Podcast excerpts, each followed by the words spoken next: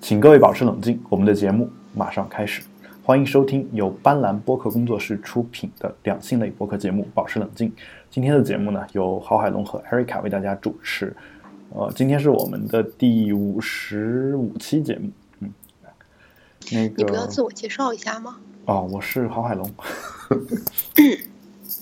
我是艾瑞卡，不好意思，我的声音有点像地下街头，因为，呃，艾瑞卡又被落魄的赶了出来，然后因为院子里面实在是太冷了，所以不得已找了一家咖啡馆为大家录制这期节节目。但是呢，大家知道的，咖啡馆里大家都很安静，所以呢，我会尽量的在这个安静的环境下，尽量的抬高我的声音。嗯，大家可能这一期节目会听到一个温柔如水的艾瑞卡，谢谢。好吧，因为其实我已经能够听到 Eric，就是咖啡厅里面的盘子、碟子的声音。啊，其实真的吗？其实，其实，在我在我的这个印象当中，咖啡厅不是一个特别安静的地方。我不确定你去的是哪一家啊，你可以不说，要不然会暴露你的坐标。但是，呃，是我一直以来喜欢在咖啡厅嗯工作的原因，就是因为它周围是一种很嘈杂的声音，而且这个声音跟跟我自己没有关系。网上也有很多那种咖啡厅的背景录音，你可以下载然后播放，啊、用来让你专心的工作。为什么网上连这种鬼东西都有？因为我并不孤独嘛，跟我一样的人还是有很多。呃，哎呦好，那我们你已经不孤独了好吗？好，你这个站着说话不腰疼的结婚男人，对我说的是某各方面都不孤独。好吧？那我们今天今天聊的第一个话题是什么呢？其实我们我我今天想先说一下我写我当年写的一组诗啊，这个诗呢是一三年在法国的时候写的啊，然后我一直以为海龙哥说的他是个诗人，只是说说而已，没想到他真的有诗。我第一次看见这个诗的时候，我也很惊讶，同志们。对，嗯然后说完了。哦，我之所以能想到这首诗呢，其实跟我们今天的第一个话题有关系啊。但是我其实还是想先跟大家聊一下我写的这首诗。这个诗呢，我也尽量的在今天的这个社交渠道上面把它给放出去，呃，然后也会放、哦链接，也会放到我们的这个呃 show notes 里面，大家可以点击去看。然后这个诗呢，呃，大概是这样的，我分了好好多个小节啊，就是我可以挑一些不那么色情的小节读一读，然后呃，对，因为其实写诗的时候，你当时并不是存着一个色情的想法，你只是想把你自己内心深处最真实的想法，或者是你所设定的那个场景下你认为应该有的一个想法给表达出来。但是呢，呃，你写完之后呢，你当时是那么想的，那你写出来就是那个样子。啊，这个时候有人说你这是黄色小说或者 A 片什么的，我觉得都 是黄色小说，都是可以，就是就是怎么说呢？他这么感觉，我觉得是没什么问题的。但是我觉得诗歌这个东西本身，除了跟创作的内容有关系，啊、也跟他给读者带来的感觉有关系，也跟创作背景有关系。你了解这个人越多，其实你对这个诗的感受会越深啊。当然，我不奢求大家对我了解有多深，但是啊，其实这个诗我一直是引引以为傲的几几组诗之一啊。然后确实很不错，这个快呃念一念吧。其实其实我们我这个是分节写的嘛，第一节是，嗯嗯第一节这个好像就是印证了我们之前某一个话题。他说，呃，这个诗是这么写的，说很久我都理解不了、M 的快感究竟来自哪里，直到我看到一个来医院打针的小孩，妈妈给他最舒适的拥抱，顺着他所有的要求，只为让他在打针的时候不哭。就这个，so 这个你你感觉其实就是跟我们之前讲到一期讲到捆绑的时候，我说那个 M 的快感究竟来自哪儿，是有一点印印证关系的，说明我这个人思想一直是这个样子。就其实你对，从来没变过。你一直，如果你能在那个地方躺在那儿不动的话，其实有时候是一个很享受的事情，就让别人捆起来。就是如果不捆的话，你不动，别人会说你懒啊。但是如果你捆起来的话，你不动，那就是没有办法。对推卸责任的快感。对，这个我们曾经说过。然后其实我第二小节其实就接着这个说嘛，说从那以后有姑娘冲我喊，捆绑我吧，鞭笞我吧，操死我吧，我都会想，好啊，你是想偷懒。于是为了惩罚她的懒惰，我捆紧了她，抽打了她，却给他最温柔的操干，然后啊，那个字儿念什么？再给我念一遍。念操，我操的操就是这个词。嗯哦，这是原来那个高级字啊，因为我我们一般现在用的是做操的操嘛，就那个字，嗯，对吧？但是就其实这个里面我也也有也有那个字，但是呃，其实那是一种就是会试嘛，就是原原本的那个字不应该是那么写，原本那个字就是我们现在用的这个入肉这个这个字，嗯，对，然后。然后这个其实还是说的是 S M 的事情嘛。然后下一段就是说，二十多岁的人最不缺性幻想。当我得知我们的办公室没有摄像头时，我就想，真是做爱的好地方。然后现在的办公室有摄像头吗？好像也是没有的啊。然后下一个下一小节是我在埃菲尔铁塔顶上上了个洗手间，心想真是个做爱的好地方。这个 我我我下次也去看看，对这个事儿是一个？很很怎么说呢？就是这个这个洗手间是一个大家都很，就可能国外的人理解不了嘛，或者说就是埃菲尔铁塔顶上看洗手间那个大妈她理解不太了，但是 但是我我带很多朋友上过埃菲尔铁塔，每次上去的时候呢，我说上面有个洗手间，他们都是想去上一下，就是不管就是。就是总他他们想的是，我总得在埃菲尔铁塔顶上留下点自己的东西，是吧？就那种感觉，你你不能刻一个某某某到此一游，是吧？但是你可以你可以去撒泡尿，是吧？虽然撒完尿不能在如来佛手指上刻那个行字，但是撒尿还是可以的 啊。所以很多人还是愿意去去去做这件事情啊。但是你你你知道，这个生殖器官和泌尿系统，它其实那个出口其实是离得很近的嘛，对吧？所以你去上厕所的时候，难免你就会有这样的一些想法啊。而且有时候。公共场所的这种洗手间本身就是某一些这种呃，就是成人文学啊、影视作品啊里面经常会出现的一个桥段，对吧？对。然后第第五条叫做哦，我要让每个洁癖都知道，口交后出问题的大都是因为嘴太脏。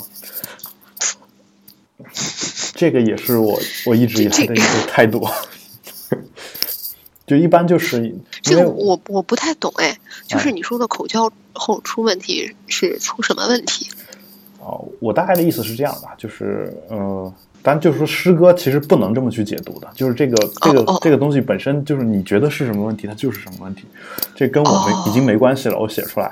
但你非要问我的话，我的意思就是说，其实呃，其实啊，就是顺便科普个常识啊，就是不一定说大都是因为嘴太脏，而是因为嗯说一般我们在做爱的时候会，如如果你是一个就是比较良好的这样一个心态的人啊，你至少会带着套去做，对吧？你又不想要小孩的话，嗯那你带套的话，其实隔绝了很多东西。但你口交的时候，一般都不太会去带套。对。那如果你口腔本身有一些这个疾病或者什么的话，或者细菌的话，就很容易就因为你嘴比较脏，所以会导致一些发炎啊或者什么样的问题，对吧？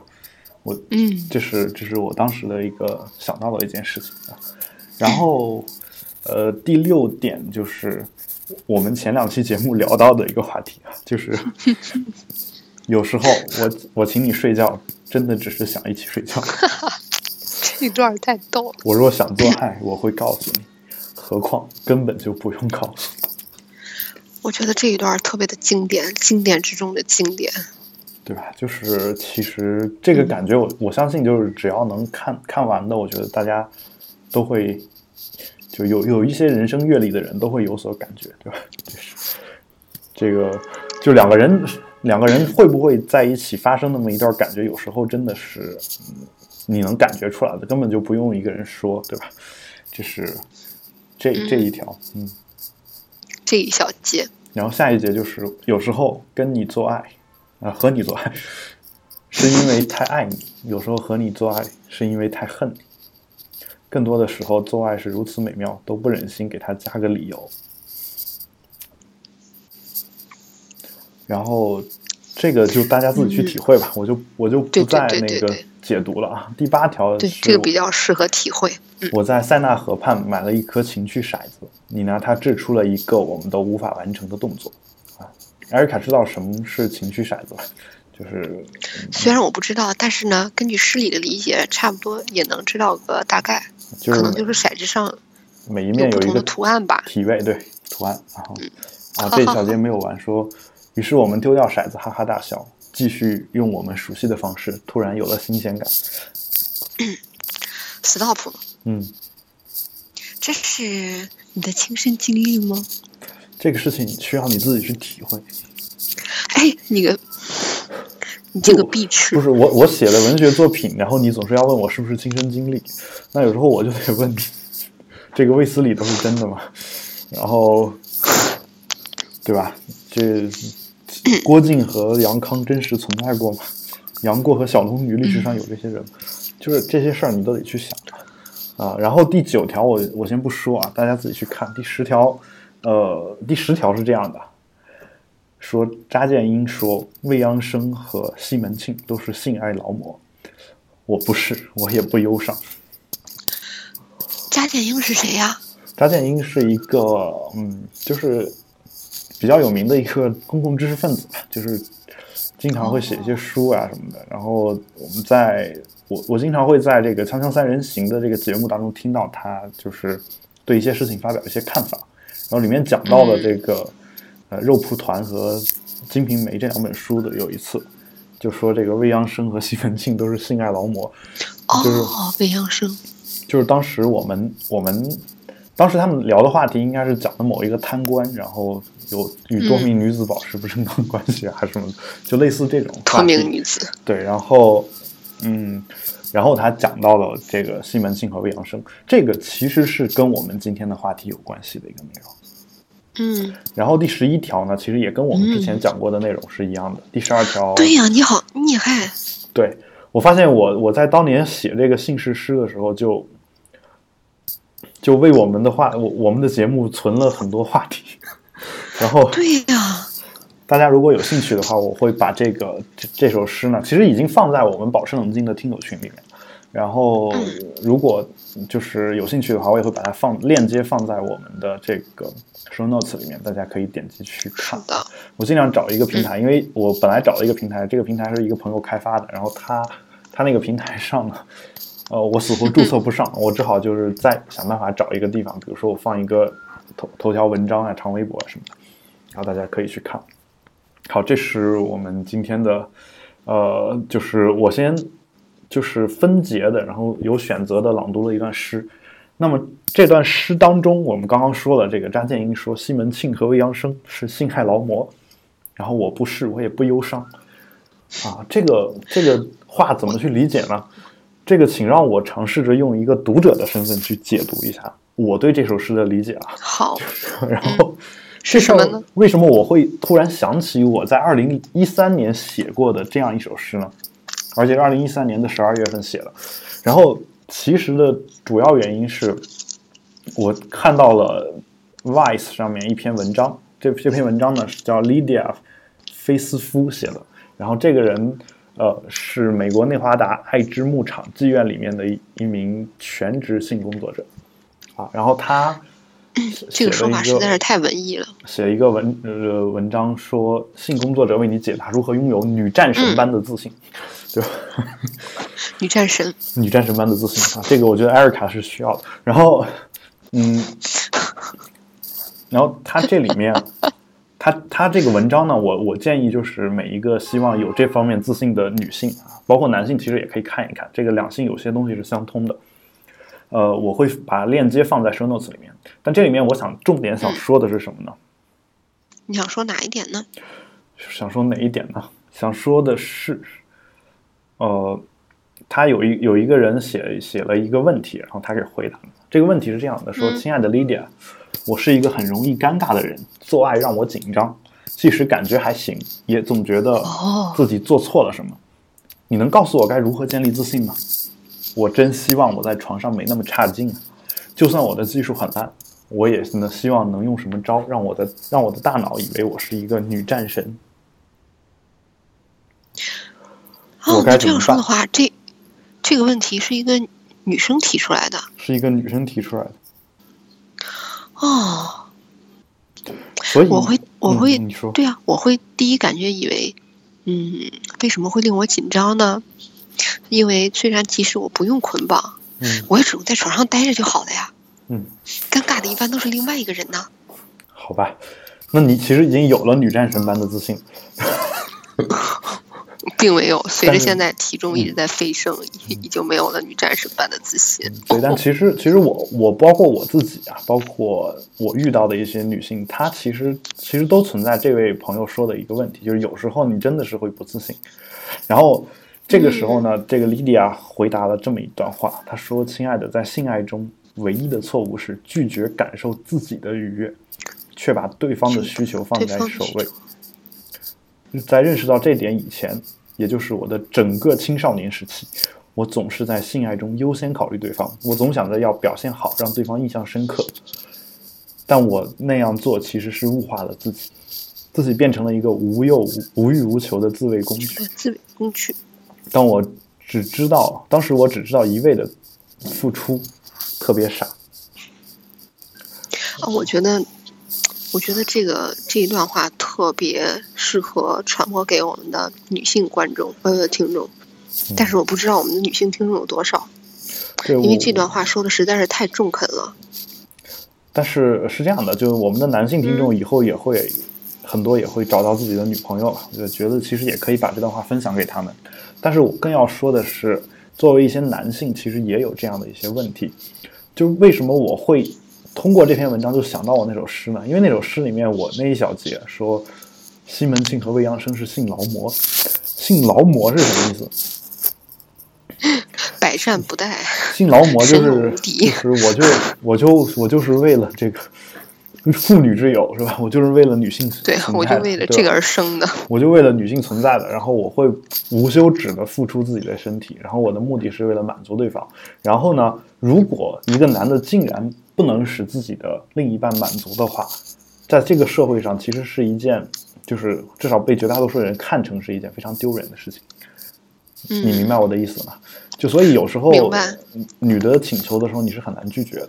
这个时候呢，你就会就是不管是透支体力也好，或者说怎么样也好，有时候在这种情况下，其实你还是在对为对方在服务，就是你在该就是休息的时候，你没有选择拒绝。然后这个事儿呢是这样的，如果你不选择拒绝呢，并不是说你就没有办法完成整个性行为，你可以完成整个性行为，但是有时候是特别累的。这个时候呢，双方可能并没有特别好的一个体验，你明白吗？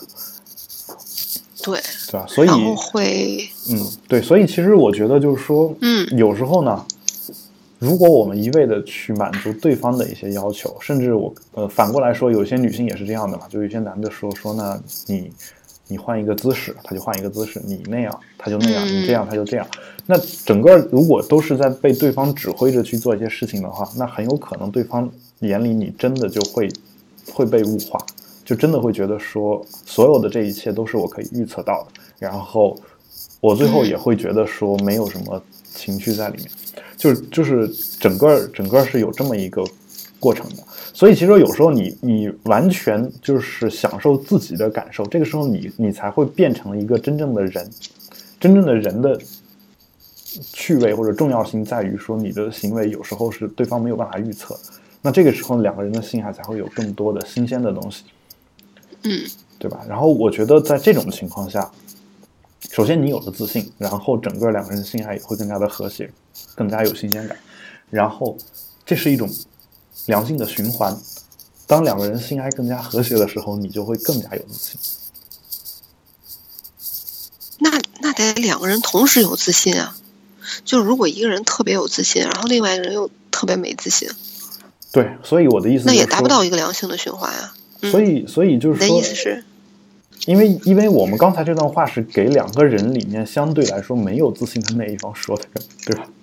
嗯就是其实你最后做到的其实是两个人要，就像你说的，都要有自信。嗯，用一句现在很俗套的话说，就是势均力敌？就就我我觉得中国的很多成语现在现在被一些网友们用的用太多了，然后大家觉得很俗套。但其实有时候你你在恰当的地方还是应该用恰当的词语去表达这个意思的。我觉得势均力敌这个词如在我们现在说的这个地方，对用的就很好啊，用的就很好，我觉得没有什么问题。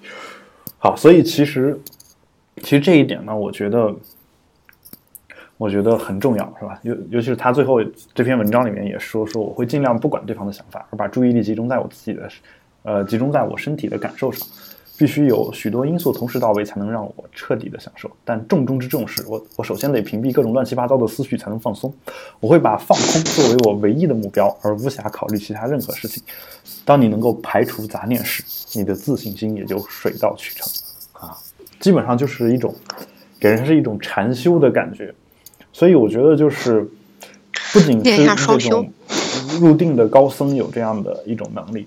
真的就是把自己放纵在红尘之中的这样的性工作者，这我觉得两边是相通的，就是一个极点就会到另外一个极点，对吧？数学上这个负无穷大和正无穷大其实是一样的，就是当然我这个是一种比喻性的说法，就是就是我们在做一些这个线性规划或者什么的时候，有时候正无穷大和负无穷大你是没有办法去区别的嘛，对吧？嗯，然后。嗯，好，这是我们的一个第一个话题。第一个话题就是啊，借着这个性工作者为你解答如何拥有女战神般的自信。我以为说顺便来推荐一下我的诗哦，好吧，这个当然我的那个有艺术博客呢，一直也就是。很长时间我没有更新了，然后删减了一些文章，所以我我打算我就是我我这个诗本来是放在我博客上的，现在也没有这个链接，所以我只能重新再发一遍，啊，希望大家能够喜欢。好，这是至于说，对，这是这个话题，嗯，然后呢，没事儿，我就是跟你瞎聊，海龙哥，嗯，你倒是一说到这个女战神般的自信呢，然后 我最近天天都觉得自己特别像女战神，但是除了呃，不是不是在上床的时候，不是，嗯。我已经没有性生活很久了，啊，最近因为我实验的关系，嗯，我隔几天就要捅老鼠的阴道，哦，然后每次捅的时候就觉得自己，嗯，应该不是女战神，更像一个辣手摧花，采花大盗，无数小白鼠在你手手，对，然后那天第一次。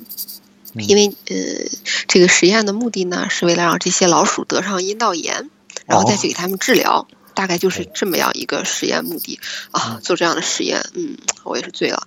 然后呢，那天第一次呢，是动物房的老师在帮我阴道图片，因为你要把它的白带采出来，然后涂到玻璃片子之下，看看细胞是什么样的。然后呢，动物房的老师特别的年轻，大概二十三四岁，跟我关系特别好。然后他就出来说。我再也不要给你干这些龌龊的工作了。我每给了一个老鼠采一个样，我不知道他们是特别痛苦还是特别销魂的，就要叫几声。好吧。后来这个工作就换成了我来做。然后所有的老鼠们依旧要这样叫几声。嗯。让我实在是觉得很被动。而且你知道吗，海龙哥，就是啊，他们真的都没有处女膜哎。因为是老鼠是分分雄雌的，不是分男女，所以应该叫，所以不应该叫处女。开我开个玩笑啊，就是处雌膜。好吧，好难听。处母膜，处母老鼠啊，对吧？哎，你们是说雌雄还是公母啊？老鼠啊，雌性大鼠。啊，不是说母性的，母性上对，不是说母科学母老鼠大母老鼠，太没有科学性了。嗯，雌性大鼠，反正英文都是一样的，对，就中文上有些区别。嗯，对啊，就好像哎，我记得应该是除了人类之外，其他的动物哺乳动物都是没有处女膜的。嗯。所以人类那个也是一种，就是。所以人为什么要长一个这么操蛋的东西呢？嗯，这个这个东西也是被很多男性给赋予了特殊的意义。对，所以特别的。我觉得是。What the fuck？这里面有一种人工选择的问题。就古代有处女情节的人比较多，这时候呢，没有处女膜的女性呢，她很难遗传出后代。所以这部分女性呢，最后就慢慢的被自然选择或者人工选择给淘汰掉了。淘汰了。然后现在留下来的都是普遍来说都是有处女膜的人的后代，所以他们也就是就是惊人的巧合般的就都长了处女膜。我没想到你这么有幽默感。嗯，你知道，我觉得最赞的幽默感就是你这种海龙哥，就是一本正经的让人笑的时候，是真的特别有幽默感的一个表现。嗯，我一直这么觉得。我觉得真正夸对方有幽默感的时候，直接笑就可以了，不需要用这样的分析。就 就好吧。嗯好吧那个呃，但是我特别的伤心，因为我的老鼠们都没有得上阴道炎，我明我明天还要再去接着让他们得阴道炎。所以你每天替老鼠自慰，然后 然后对，差不多。然后老鼠没有得阴道炎，所以它其实他们其实应该很感激你，让他们 为了得上阴道炎多爽了一回，要不然他们早就得病了好，对吧？对啊，得嗯，病之前最后最后爽一回。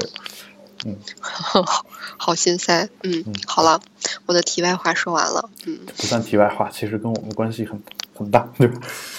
然后我虽然是老鼠们，嗯，对，因为老鼠跟人共享了，不是共享啊，有百分之九十九的什么基因都是一样一样的，对吧？对。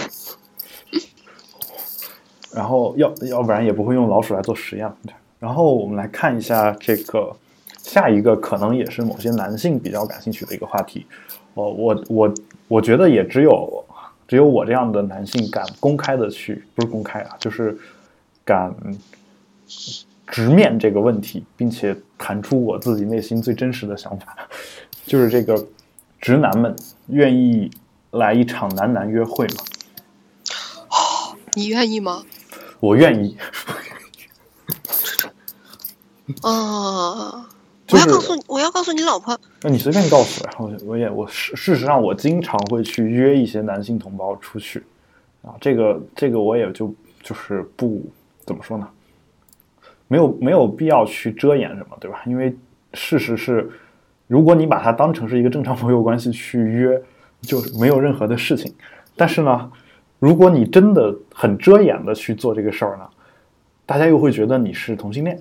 然后呢，如果你很遮掩的去做这个事儿，你又不是同性恋呢，大家又会觉得你歧视同性恋。然 后所以这个就是一个很很大的问题。我我那天我想起来了，我还在质疑有才，嗯 然后就是说，有才你不会是同性恋吧？嗯然后有才说我不是啊。嗯，我就想到你说的这件事儿了。现在男生是挺不容易的，对啊，就特别轻易的就会被人质疑你是不是同性恋。我我现在倒不是觉得从觉得容易不容易，就有时候啊，就在我小时候啊，比如说我们小时候，呃，一般男的就是找男性小伙伴去玩嘛，对吧？打个篮球啊，什么踢个足球，然后女性一般也会找女性小伙伴去玩啊，然后有时候会勾肩搭背搂在一块儿，这事儿就兄弟好哥们儿之间是再正常不过的一件事情，对吧？但随着我们年龄的这个增长或者时代的变迁呢，女性两个人手拉手啊，我觉得现在还嗯，没有人会觉得他们一定就是同性恋或者怎么样。但一个二两个二十多岁的男的手拉手或者搂在一块儿，哦，对，就会画风变得特别的诡异，这是为什么呢？对我我其实不明白啊，就是现在这个我们确实是在为了这个同性恋说话，然后替他们平权，但是其实整个这个过程给我们这种直男造成了很多的不便。就这个不便，就是有时候，呃，我并不是说他们误会我们是同性恋有什么关系，就这个事儿我都都觉得没关系。但是绝大多数直男其实觉得是有关系的，我觉得这事儿没关系。但是他们会把这个东西当成一个话题，然后成天跟你说这个事儿，其实我觉得就有点无聊。你明白我的意思吗？就是嗯，就是我我为什么？呢？就是你比如说你你嗯你完全可以去聊一些其他的话题嘛。你你碰到一个你正在和一个你的男性小伙伴儿出去闲逛啊，然后这个时候又碰到另外一个人，本来你们就是遇到了，首先这个人你不一定是想遇到的，然后就是就算遇到了，然后如果是你想遇到的，你肯定想跟他谈一些就是你真正感兴趣的这种话题嘛。然后结果他就会拿你们两个人单独出来逛街这事儿说话说事儿，然后你会发现整个这个聊天的哦话题就会。就只会只会往这一个方向走啊。就就感觉就其实就很没意思，就就就是这样一个事情，对吧？然后嗯，所以呢，就是说我呃这个事儿呢，也也是很多这个男性或者是宅男，就是老宅在家里的一个很重要的原因，就是嗯嗯，现在他们找不着女朋友，比如说啊，就是有些人他找不着女朋友，我们经常说说，那你你你得出去啊，你得出去你才能遇到这个女朋友，或者说你在网上你得聊、聊聊到之后，然后你还是得 在线下去约，对吧？然后然后出来，对吧？啊，不一定是陌陌，就是你有可能是比如说，呃，你就在 QQ 或者是微博上面，你聊到一个姑娘觉得不错，你出来吃个饭，这个总是可以的，对吧？那你慢慢的说不定就能建立这样的一些感情。啊，然后他们就是可能内向或者怎么样，觉得不太敢，或者说经常呃会被女性拒绝或者怎么样啊，反正因为种种原因吧，然后最后没有没有去做这个事儿。那理论上讲啊，就算是如此，你也不应该只待在家里吧？啊，或者说我不说不应该这么重的词，就是这个其实是个人选择。我是我的意思是说，如果你真的还想出去的话，啊，嗯为什么很多人没有行动呢？啊，这个用我们的一个叫汤王 Tiny Fu 老师的话说，这个心灵鸡汤之王嘛，对吧？然后他 对，前几天有才也说过这个词儿。对，然后就他他说的这个话叫心脏，就是说其实没有人拦着你去干这个事儿，但你自己就不愿意出去。但我觉得就是说，其实这个心脏呢是由多种东西构成的。首先就是你自己，啊就是想了想说算了吧，想了想说算了吧，就这样的一种感觉。那除除此之外还有什么呢？就是说你这种想了想算了吧，是因为什么原因导致呢？除了你懒之外，还有很多原因。其中有一个原因就是现在，你嗯理论上讲说，我约不到女性一块儿出去逛，这个事儿我们姑且认为正常。现在的问题是你也不太好，不太能约到男性一块儿出去逛。嗯嗯忽然觉得好好好痛苦。就这篇这篇文章嘛，是其实是这个《纽约时报》的一篇文章啊，《纽约时报国际生活》里面的一篇文章。这文章的呃翻译呢叫王香怡啊，王香怡，就就是作者是我看一下，作者是叫 Jennifer Eight Lee 是吧？这样一个人。然后这里面就讲到说，两个人男的出去看逛个这种什么美术馆呀、艺术展呀这样的事情，就是嗯就会觉得气氛很怪啊。比如说我我我就是一个艺术爱好者，我知道我的一个朋友也是艺术爱好者，我打电话叫他出来，我说咱们一块儿去看个画展。哎，我觉得，我觉得还好啊，就只要这两个男的不拉手就行。啊，对，但是所以你还是首先你还是有限定，但你可能比大部分人宽容的多，哦，对吧？但是你还是觉得拉手会有问题，就是嗯但有可能是也也不，他们俩也不会拉手，但有时候会比如说搂搂个肩膀啥的，两个人一块儿走走聊聊天聊嗨了，是吧？我觉得这都都很正常，但是呢，嗯，逐渐、逐渐、逐渐，你会发现，就是我我们真的在这个日常生活中做这样的动作和行为的时候，就会变得很尴尬，而且甚至有些人会说我我就是我就是我就是把你叫出来出去逛一逛啊，比如 hang out 对吧？出出去嗯随便闲逛一下，然后这个感觉就好像是说我要约你出去约个会一样，这样的一种感觉。哦哦，忽然觉得男生好可怜。就是我不知道我在以前是不是有跟你说过海龙哥，我就嗯。呃觉得女生会给男生戴很多刻板的帽子，嗯。当然可能男生给女生也会嗯，比如说我们会觉得，呃，男生在大街上一边走一边吃零食儿特别的诡异，嗯，就是潜意识里男生就应该一天只吃一天只吃三顿饭，除了五谷杂粮之外，不能吃任何其他食物。如果他在街上吃一个冰棍儿，嗯。或者是嗑一包瓜子儿，嗯。或者吃一个糖葫芦，嗯。然后觉得，哎，他为什么会吃零食儿呢嗯？他不应该生来就是一个从来不吃零食的物种吗？嗯，那我现在要跟诸位直男说一句话了啊，艾瑞卡这个话嗯。你得反着听，因为如果你不吃零食的话，他们都不会看你一眼；但是如果你吃了零食的话，他们反而会对你多加留意啊，然后甚至会好奇的上来问一句，说你怎么会吃零食呢？这个时候就是你跟他继续沟通下去的好机会，兄弟们把握住了。海龙哥，你的脑回路真够多的。对啊，就是我觉得，首先你得建立一般建立一个男战神般的自信，就是他们，你不要觉得吃零食有什么问题。然后他们过来问的时候，你你要你要让他们觉得说这个事儿，我就是这样的人，怎么着吧？然后这个时候他迅速就会，如果你还长得帅的话，他迅速就会把 把对你的那种质疑转转变成一种对你的崇拜。啊，这人居然吃零食还这么自信。这这个男的就，如果他是一个长得特别帅的男的，嗯他什么都不用干，嗯，他也会在女生那儿说话 男战神。但是他得给你一个你一个主动上去说话的机会，对吧？对吧？他得给你留个机会吧。啊然后他如果特别害羞的话，嗯他也得给你留一个说为什么吃糖葫芦啊这个这样一个机会，对吧？对，最好给我留一留一颗，嗯，跟我一起吃。是。然后就像我我媳妇儿经常说我嘛，她我说她说我是男性里面少见的对豆制品特别感兴趣的，然后对对这个什么想想啊，寿司特别特别爱吃，就是。哦，他他他说他他是见到的少有的，呃，他他见到我是觉得我是少有的这样的人，啊，我其实也也没有说特别感兴趣，我只是嗯，就是比如说喝豆浆啊什么的，他们说豆浆是阴性的，对吧？滋阴的嘛，对吧？哦，然后，但其实我雌激素嘛。对，然后但其实我无所谓啊，就那点儿东西能能怎么着啊？然后呃，然后呢，说吃寿司这事儿，其实我早年间吃寿司，在北京吃的时候也也有时候会吃完了不舒服啊。就我第一次吃寿司的时候，吃的时候就有有点犯恶心，然后吃完了就拉肚子。但是去了法国之后，发现那边最好吃的就是，就我能买得起的比较好吃的东西之一就是寿司，然后然后我就经常吃。那你你你最后发现就喜欢上吃，喜欢就这是一个饮食习惯问题嘛？最后你慢慢就习嗯习惯了啊。但是我一直不觉得这有什么，就而且我们没有觉得说这个东西一定是男生吃的，一定是女生吃的啊，怎么样？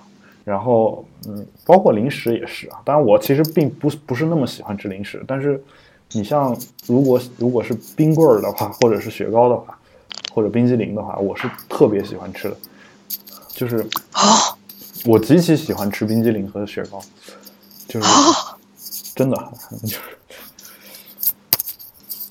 这个。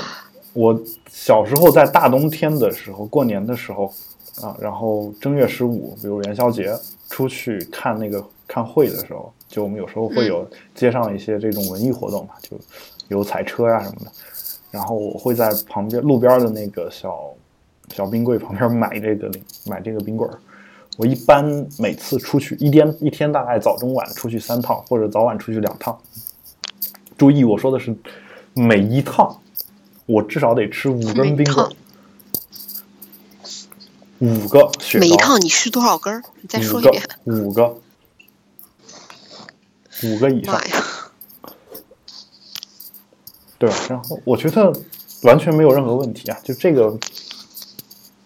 但是我确实是在成年人生活之后，基本上就是一天主要的食物就是三顿饭啊，而且我其实觉得这个事儿也是我们男性的一个，就是工作场合的一种缺点。有时候，有时候我你看我自己不不买什么零食啊，不吃什么零食，但是呢，周围都是女性同事，她们就每天买很多零食，然后就分给我吃。那在在在这种情况下，有时候你会觉得说，吃啊？对，有时候你觉得说这个，你是不是也得回馈一下他们，对吧？就是光让别人分给我吃，然后我不给别人吃，觉得很奇怪，但是又没办法，因为你自己其实并不喜欢吃零食，或者说很少吃零食，这时候就就有时候很尴尬。你真的买一堆零食给大家分呢，你你你不吃又觉得很奇怪，对吧？你吃也是很奇怪，你不吃也是很奇怪，就这种感觉。嗯，当男生好可怜。对，然后啊、但但就是说你这种刻板印象，我觉得只能是也是少数女生有。你其实小时候大家谁都喜欢吃零食嘛，对？我我觉得没有不喜嗯欢吃，嗯，更何况就是说你，如果你非要说刻板印象的话，有些女的说那男的不应该吃零食，应该抽烟。那我觉得我不抽烟，吃点零食，你们就饶了我吧，对吧？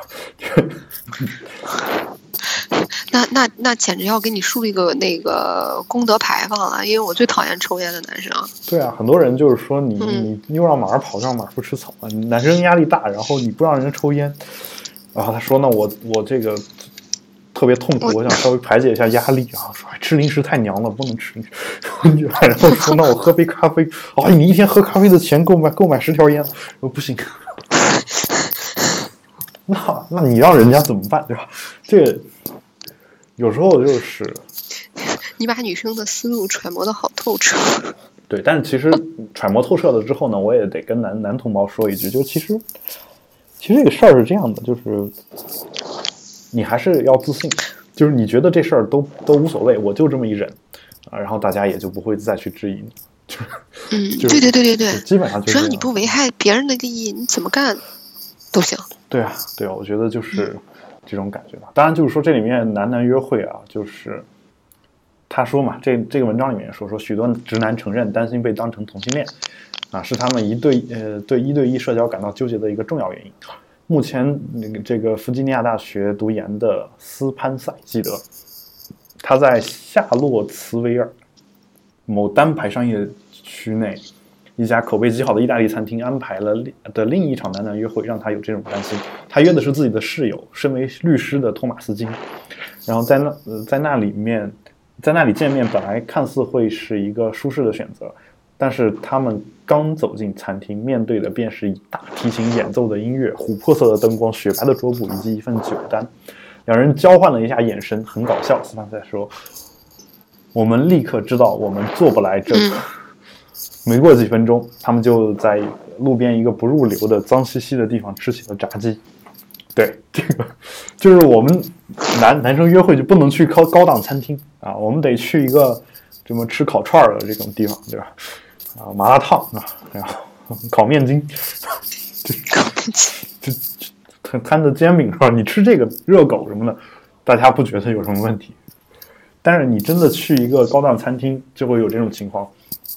甚至你不用去一个特别高档的餐厅，你就在大学校园里面找一个就是经常情侣们吃饭的这种地方，你往那儿一坐，然后这个服务员先不说什么，然后到晚上的时候给你你们俩坐那儿，比如说从下午五六点钟开始坐那儿，然后到晚上的时候天黑了嘛，然后慢慢天就黑了，黑了之后这个服务员上来给每桌都点这个蜡烛，对吧？就是嗯呃烛光晚餐嘛，就很多很多餐厅都是这样的。然后到你这儿呢，服务员有时候会犹豫，说他该给你点的是不该给你点的。然后这个，还有还有这种事儿，这这这是这样的。就国外倒无所谓，因为国外一到晚上，很多餐厅在外面都会点蜡烛啊，主要也是因为灯光有点暗。然后，然后呢，就是说他们已经成为一个习惯了，就是说肯定都会给点。但是在中国呢，有时候这个烛光晚餐呢，它是为了约会给设计的，专门。就如果你你进的是一个靠里的那种座位，然后然后点蜡烛的时候，这个服务员就会很很仔细的去观察你们两个人。就很仔细去观察。我不知道，就是我们的听众当中有没有有过这样的一种经历啊？就其实其实这种情况都都是有的，就是然后呢，就我个人有个经历是，有一次跟我一个师妹吃饭，这是这是男和女啊，这个嗯一男一女去吃嘛，一男一女去吃，我觉得本身其实呃就是就算被误解成约会，好像也没什么太大的问题，但是呢。但是问题就就在于说，我们俩往那儿一坐，然后就有人把把蜡烛给点上了。真的吗？就是也是因为我跟我跟他关系不错，大家也不会觉得有什么问题啊。但有时候你如果是第一次见一个女生，然后突然给你来那么一个东西，而且是你约出来的，然后你也没跟他说你约出来他干嘛，就是你你是没有事儿啊，就是单纯的把他约出来。这时候他又不想跟你是某一种关系的话，这事儿就是或者你你其实也不想跟他是那种关系，这个时候双方都会有误会，你知道？就是其实吧，如果说，呃，不是，就是街街上或者饭馆里，但凡有两个男性嗯表现的稍微亲密一点，嗯。那么这个全场合的女生嗯。眼睛其实都会在你们两个身上，嗯。就是特别，可能你们感受不到，但是所有的女生都会，嗯，嗯。装作很不经意的观察你们，然后在一起窃窃私语。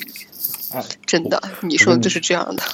我跟你说，不是女生是这样，其实所有人都会有这个毛病。然后，嗯，然后就是，嗯，他观察的不一定都就是两个男的，他会观察任何人。你这么说也对哦。对吧？任何人都会都会被观察，只是两个男的在那儿可能尤其显眼。但两个女的有时候会说：“哎，这这对儿，我判断他就是拉拉。”通常他还会赌十块钱。对对对对，对对对对对对对哦，原来。对不起。就很多女女女的和男的都是这种啊，就我打赌他俩一定是拉拉啊，不信我上去问啊，甚至有人真的敢去问，平时跟女生不敢说话，但是一到这种场合的时候就去问，说你们俩是那个，就 是虽然很很粗鲁、很无理的一种行为，但是就有些在中国某些这场合，可能女的也不会很介意，有时候也听两个女的你在旁边能听到她们聊天嘛。如果你感觉这个性格是那种很大大咧咧的，也也无所谓的女的话，嗯有时候还真的敢真的会去问一下？然后那边说你输了我十块钱啊，然后怪不得她没有男朋友是吧？怪不得她没有女朋友，就这种事儿都用让她来打赌去了。然后好诛心。对，然后呃，所以呢，其实男男约会我，我倒觉得说大家可以，就是我们直男应该更自信啊，要不然要不然这个世世界就会被 我们就会被同化掉，最后我们发现我们成了人群当中的。呃就是少数人，然后我我们做任何事情都不敢放放开手脚去做。当同性恋敢站出来说我是同性恋的时候，我觉得异性恋也得站出来，我是异性恋，对吧？就是你你跟朋友吃个饭，我认为是很正常的事情。你你们两个人关系好，我们吃顿好的又怎么着呢？是吧？对吧？只要把钱给够就行了嘛，不吃霸王餐。然后，好，好所以 所以其实是这样所以我们还是要还是要这个就是利用。如果我们被人误解了，那我们就利用这个误解，看它能给我们带来什么样的好处啊！这是我一直以来做事情的一个思路。嗯你明白我的意思吗？啊，就是，嗯，嗯就是像有些人说我有一个缺点是啥啥啥啥啥，啊，他说你反过来想一想，你这个缺点能不能给你带来一些好处，是吧？因为凡事你要两面的去看嘛。那我能想到一个好处就是，比如你跟另外一个男性同胞两个人去约会，嗯然后这时候所有女生都对你们窃窃私语的时候，啊，对对对啊，你们你们是不是就已经成功的吸引了旁边女生的目光？是这个时候，如果你想解决自己单身的问题，是不是就可以有所行动？嗯，因为整整个餐厅女生的目光都是盯着你们两个人看。这个时候你，你但我觉得，嗯，你已经把理想上很有可行性。对很有可行性，而且一般女的会对这个，如果她认为你是同性恋的话，她对你没有什么防备，是吧？啊啊，对对对对对，你这个说你这个说到点子上了。对吧？然后你这时候你就说，我们就聊一点，我们不聊这个就是两性的话题，我们就聊一点这个人生，啊，革命理想什么的，对吧？然后，那那我觉得你革命理想如果能走到一起的话，爱情理想也差不多。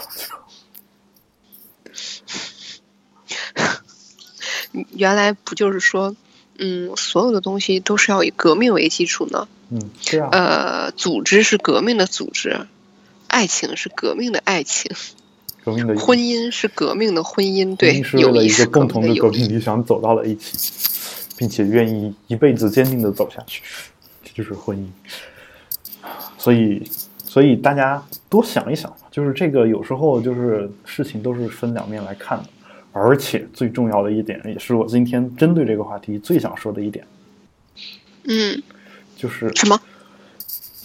如果一个女人出现了，就是这这也是这篇文章最后倒数第二段的一句话，说男男约会不得违反的规矩是，如果一个女人出现了，约会一方可以对好友爽约，哪怕是最后一分钟，并且无需解释。就你跟一个男性同同胞在那儿吃饭的时候，突然来了一个女的，然后你对她有意思，然后你这个时候你因为这个原因走，对方是就是基本上不会对你有任何的记恨，就是你重色轻友这事儿，没有人会说你什么。我不知道女性的约会当中有没有这种情况？但男的基本上没有，就是基本上不会说出现有一个记恨另另外一个这种情况。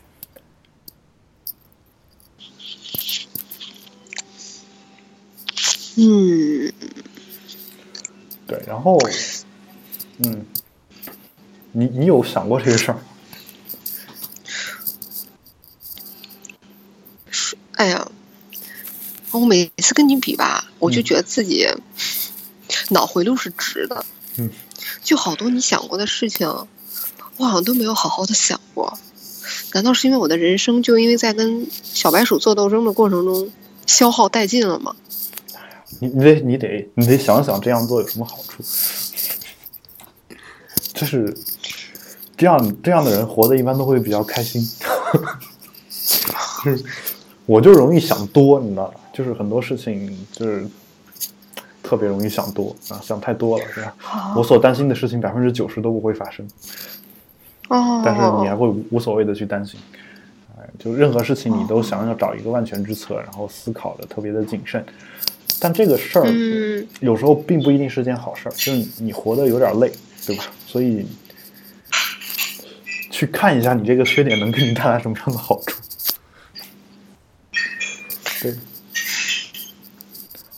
没事儿，我就是一个胸小又无脑的女子。嗯，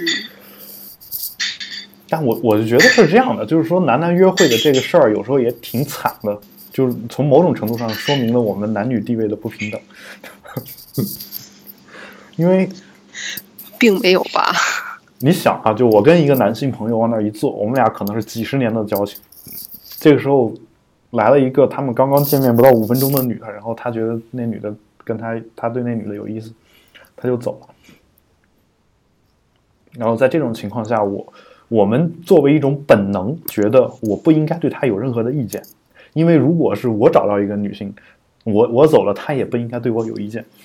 什么意思呢？意思就是说，一个几十年交情的这个男性，比在心在他心目当中的重要性，至少在那一刻的重要性，比不上一个刚刚出现五分钟的女性。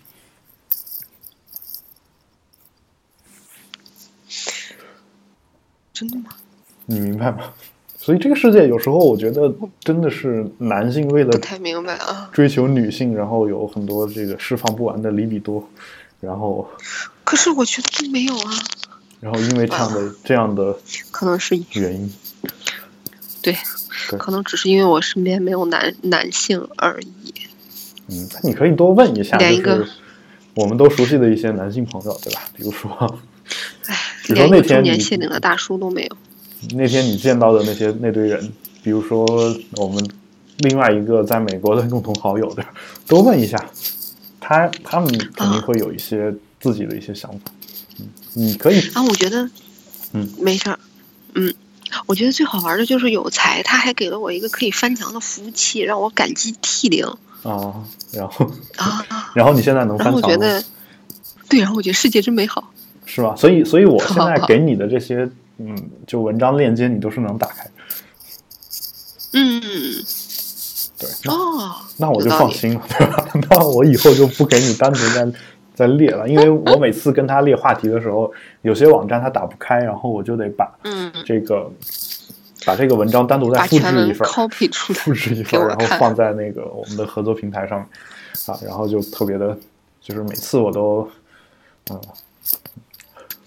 对吧？我知道海龙哥为我花费了太大的心血，嗯，对，在此要深深的感谢海龙哥，嗯，好的付出然后其实其实主要还是为了我们的节目，对吧？然后广大听众能够能够听到我们两个人啊对这件事情的看法啊，尽管很多人觉得我是的，是的，觉得我说的太多了，然后艾瑞卡说的太少，然后但是我还是坚定的这么认为啊。然后呃，那我们今天这个节目差不多也就做到这儿吧。然后在艾瑞卡的奉承中，就这么结束了我们这一期精彩的节目。对，所以其实我我的建议就是，我们的直男要站起来，要行动起来，然后哪怕我们约不到女性朋友，我们也要约男性朋友，然后这样的话，我们在人群当中才可以更自信啊。然后，当然，对于这种我们本能的说觉得一个女的就比一个男的重要，这种在约会的过程当中啊，突然出现一个女的，然后只要不是什么大问题，比如说不是什么原则性问题，比如说你正在有一个很重要的工作在做，然后这时候一女的来了，然后你完全抛开工作去找这一女的，啊，这种情况我觉得来个一两次比较酷，但也会付出相应的代价。但是如果你每次都这样的话，我觉得也不太负责任啊。但是如果你只是平时偷偷的跟一个男性小伙伴儿，不一定偷偷的，光明正大的约了一个男性小伙伴儿出去逛了一个美术馆，结果发现旁边画画的那个女的你特别喜欢，这个时候你想去跟她约会。那我相信你，你本能的上去找他的时候，另外一个男性会知趣的走开，并且不会对你有任何的记恨。当你们俩好了的时候，请记得请这个男性吃一顿饭就好了。你是有亲身经历吗？说的这么头头是道。啊，我没有亲身经历啊，但是我会，我让别人有过亲身经历。我靠！好嘞，原来真相是这样。然后后来那个那个男性还说我说说本来我跟你约的六点，然后结果等到八点你才来，啊，然后我说是因为因为我知道我们俩交情好，我让你等到八点你也不会怪我，但如果换了另外一个人，不要脸，我就不这样。对，然后对，嗯，终于承认了，好吧，啊，在郝海龙的终于。终于，艾瑞卡不用恭维郝海龙的这个时刻，我决定让这期节目就到此为止。感谢大家的收听。如果有任何的问题，欢迎通过社交网络与我们取得联系。我们的微博是保持冷静播客六个汉字，我们的 Twitter 是 Keep Calm Podcast，我们的网站是斑斓点 show 斜杠 Keep Calm。然后呢，呃，也欢迎大家收听由斑斓播客工作室出品的另外一档节目《比特新生》。拜拜。对，比特新生，拜拜。